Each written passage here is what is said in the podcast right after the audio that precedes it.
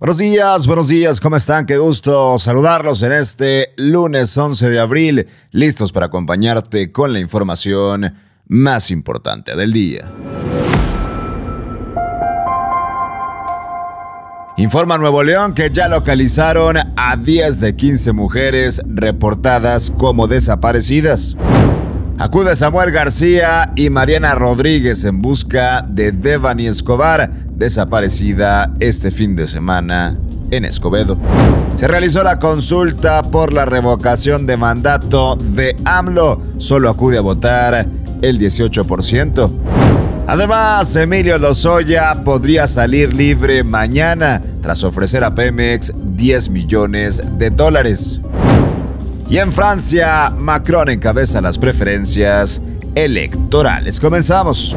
Qué gusto saludarte en esta mañana de lunes 11 de abril con información muy relevante. Vaya que fue un fin de semana complicado, movido en cuanto a información, lamentablemente una situación que ha causado alarma, que ha causado emergencia, es la cantidad de mujeres que han desaparecido en Nuevo León, en nuestro estado, y en donde también ha sido una constante en los últimos 30 días, apenas el pasado fin de semana, hablamos del domingo 3 de abril, la situación era bastante complicada, sobre todo con el caso de María Fernanda. Ya todos sabemos en qué concluyó esta situación, en tragedia. María Fernanda ya no está con nosotros, le quitaron la vida, era una persona que iba en su carro después de salir de una fiesta con amigos y así es donde la situación se torna de verdad completamente alarmante. Ni en tu carro estás segura en este país y eso de verdad que causa conmoción. Hablando de este tema, la titular de la Comisión Local de Búsqueda de Personas, habló de María de la Luz Valderas, informó que hasta el momento ya han sido localizadas 10 de las 15 mujeres que se habían reportado como desaparecidas, esto de acuerdo a la información que se ha publicado en diferentes medios de comunicación. De la Luz Valdera señaló que se han redoblado esfuerzos para ubicar a las cinco mujeres que hasta el momento siguen reportadas con el mismo estatus. Aseguró que las localizaciones de estas mujeres se ha dado gracias al trabajo conjunto entre los diversos órganos de gobierno y las instituciones, por lo que seguirán realizando labores para entregar los mejores resultados. A redoblar esfuerzos, hoy el gobernador también va a anunciar un nuevo decreto en esta materia que, reitero, es emergencia a las mujeres en Nuevo León. Las están desapareciendo y algunas, lamentablemente, las están matando nuestras presas están secas, no llueve y el gobierno pasado no cuidó el agua. Ahora nos toca jalar parejo. El gobierno de Nuevo León está trabajando para conseguir más agua y evitar el derroche. Ahora te toca a ti. La ciudad se dividió en siete zonas y a partir del 22 de marzo en cada zona, un solo día a la semana, se reducirá la presión del agua a partir de las 9 de la mañana. Busca tu zona en ahorratetoca.mx y ayúdanos a que haya agua para todos. Gobierno de Nuevo León.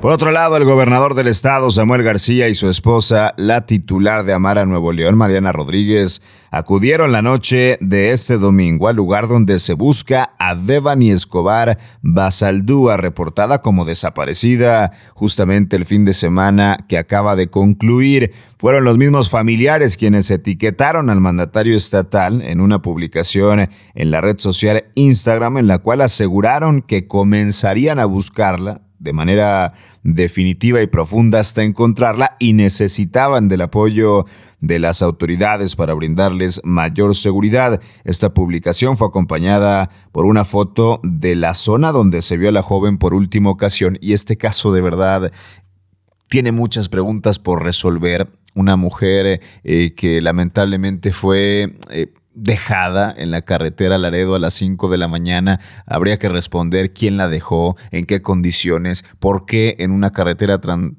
transcurrida por trailers en una zona eh, también lamentablemente insegura. Los que han concluido y los que han concurrido por esa avenida saben lo insegura que es la carretera a Laredo. Bueno, ahí dejaron a David Devani a las 5 de la mañana por última ocasión. Durante esa noche, García Sepúlveda y su esposa llegaron al área señalada para platicar con la familia de la joven y dice que trabajará intensamente hasta dar con su paradero. Devani Escobar fue vista en la carretera Laredo, como ya lo mencionaba, en la colonia Nueva Castilla, en Escobedo, al filo de las 5 de la mañana y después de esa hora no se ha sabido nada acerca de esta persona, de Devani Escobar Basaldúa, en donde, bueno, otra situación alarmante alrededor de mujeres desaparecidas de Nuevo León. La búsqueda, la búsqueda va a ser intensa.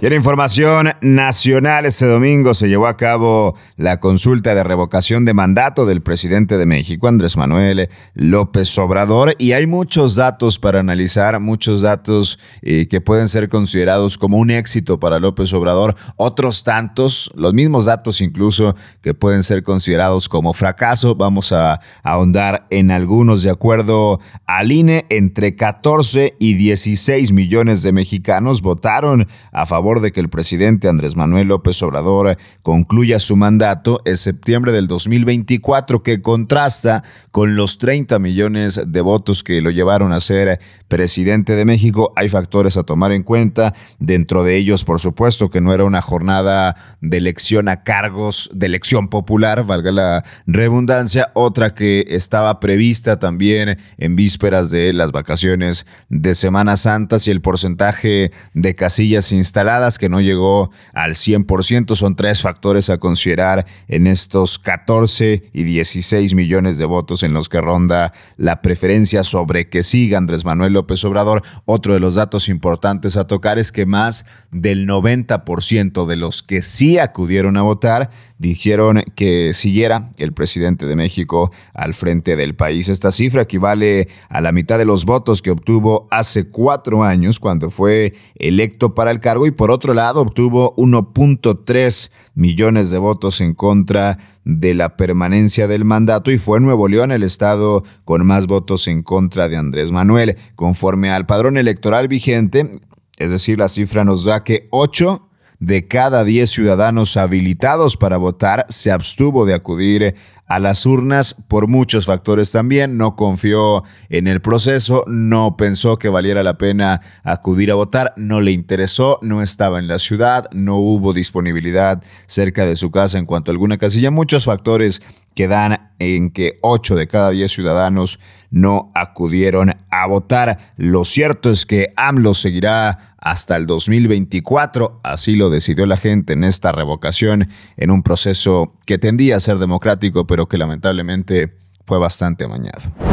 Y en otras noticias nacionales, el exdirector de Pemex, Emilio Lozoya, podría salir libre el día de mañana. Esto si la Fiscalía General de la República no cambia de parecer en el último momento. Pero bueno, ¿cómo es que Emilio Lozoya puede salir libre? Les platico. El exdirector de Pemex, en el sexenio del presidente Enrique Peña Nieto, finalmente pactó en un criterio de oportunidad y el acuerdo reparatorio en los casos de Odebrecht y agronitrogenados. Así lo informó informaron las autoridades federales. Pemex aceptó una oferta de 10.7 millones de dólares equivalentes a más de 220 millones de pesos presentada por Emilio Lozoya para reparar el daño en ambos asuntos, a cambio, por supuesto, de la suspensión condicional de sus dos procesos penales y de salir del reclusorio norte. De acuerdo a fuentes consultadas por medios nacionales, son 7 millones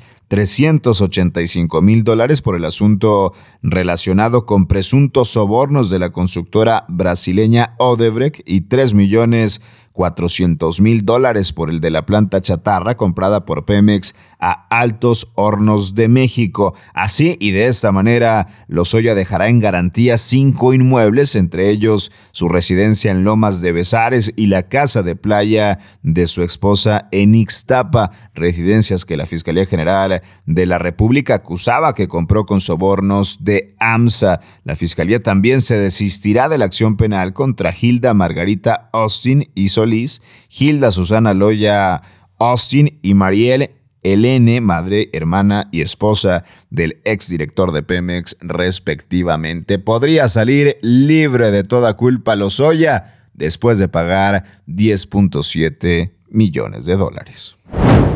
Y en información internacional, el presidente Emmanuel Macron encabeza las preferencias de la primera vuelta de los comicios presidenciales en Francia, seguido de la ultraderechista Marine Le Pen, según las primeras estimaciones de los institutos de sondeos.